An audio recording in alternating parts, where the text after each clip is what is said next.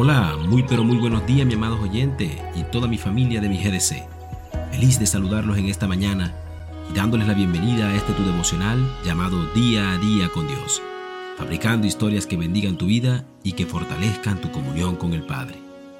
Hoy quiero honrar y mandarles un fuerte abrazo a mi grupo de crecimiento en Cristo Jesús, o bien sea mi GDC, decirles que ver a cada uno avanzar y crecer en Cristo me hace muy feliz y me gozo en el Señor por cada uno de sus logros espirituales. No olviden continuar orando, ayunando y leyendo la palabra, porque Dios es bueno y para siempre son sus misericordias. El día de hoy traigo para ustedes una pequeña historia, pero la cual nos edificará en gran manera. Por eso decidí llamarla Aquí habita el Señor. Se cuenta que un niño, hijo de un científico, asistió con su padre a una exposición donde colgaba un enorme cartel que decía, Dios no está en ninguna parte. Muchas personas comentaron en voz alta lo acertado de la teoría que se estaba presentando, e incluso algunos movían su cabeza afirmativamente mientras leían aquel cartel. Pero este pequeño, que apenas comenzaba a leer, se detuvo bruscamente y tras breves minutos de consideración, corrió hasta su padre y le dijo, Mira papá, ese letrero dice, Dios está aquí y ahora. En su mente infantil no había ninguna otra interpretación posible. Y fíjate, amado oyente, que la palabra de Dios dice en Ezequiel 48:35, y desde aquel día el nombre de la ciudad será, aquí habita el Señor. Y antes de iniciar en esta reflexión, amado oyente, me gustaría hacerte una pregunta. ¿Es importante para ti saber que Dios está a tu lado? Y fíjense que en el versículo de hoy pone fin a una historia dramática y dolorosa. Durante años, Dios había luchado para que su pueblo escogido lo aceptara como su soberano y lo dejara morar con ellos, pero una y otra vez habían sido rechazados por aquellos a los que Él mismo había venido a salvar. De manera que asimismo pasa en tu vida hoy. Después de tantos años, el mismo Dios que te buscó, te llamó, te rescató y te restauró, te vuelve a proponer su compañía y Él quiere caminar a tu lado. Pero la verdadera pregunta es si tú estás dispuesto a recibirlo y dejarlo morar en ti. Y puede que hoy, ahí donde estás, tengas las mayores incertidumbres, dudas y no sepas en este preciso momento qué camino tomar. Pero déjame decirte que no necesitas pensar hacia dónde vas ni cómo resolver tus inconvenientes y necesidades. Solo necesitas entregar tus cargas e interiorizar que Dios está ahí contigo y deja luego que Él obre y haga en tu vida. El problema es que muchas veces queremos que nuestros momentos mejoren, que nuestras causas cambien. Quisiéramos dejar de pasar por lo que estamos padeciendo, pero al final nos portamos como los que pasaban por el lado del letrero y afirmaban lo dicho en él.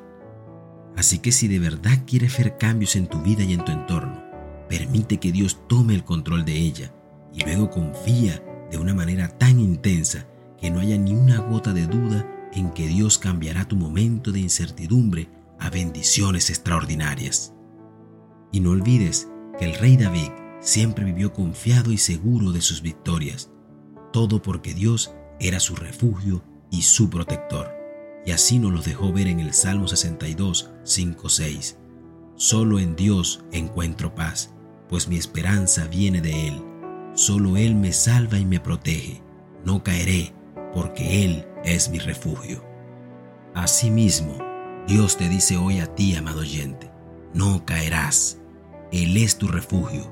Solo Él te sacará de donde estás y te pondrá en la cima, galardonado y en victoria.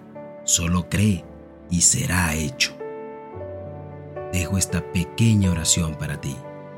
Amado Padre Celestial, oh mi Señor Jesús, hoy quiero darte las gracias porque confío y creo en que tú obras a mi favor. Sé que en ocasiones mis miedos y mis incertidumbres ganan la batalla a mis emociones, pero hoy he entendido y he recibido tu mensaje claro, conciso y directo, y me levantaré porque en ti confío. Todo llegará y todo cambiará. Desde hoy, amado Señor, no tendré duda de que tú obras en mí. Amén y amén. Que tengas un maravilloso y hermoso día. Dios te bendiga. que te abates, alma mía. Y no esperas en el Señor. Porque agachas la mirada que está contigo es mayor. Alzaré mis ojos a los montes. ¿De dónde vendrá mi socorro sino de ti? Clamaré a Jehová aún sin fuerzas y Él me responderá, Él me levantará.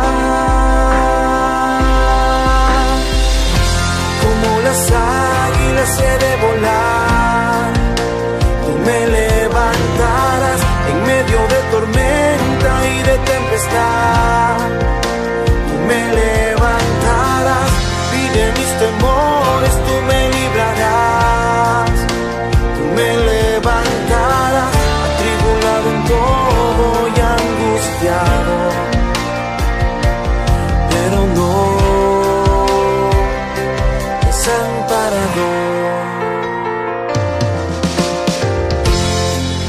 Porque te abates, alma mía, y no esperas en el Señor. Porque agachas la mirada cuando el que está contigo es mayor. Mis ojos a los montes. ¿De dónde vendrá mi socorro sino de ti?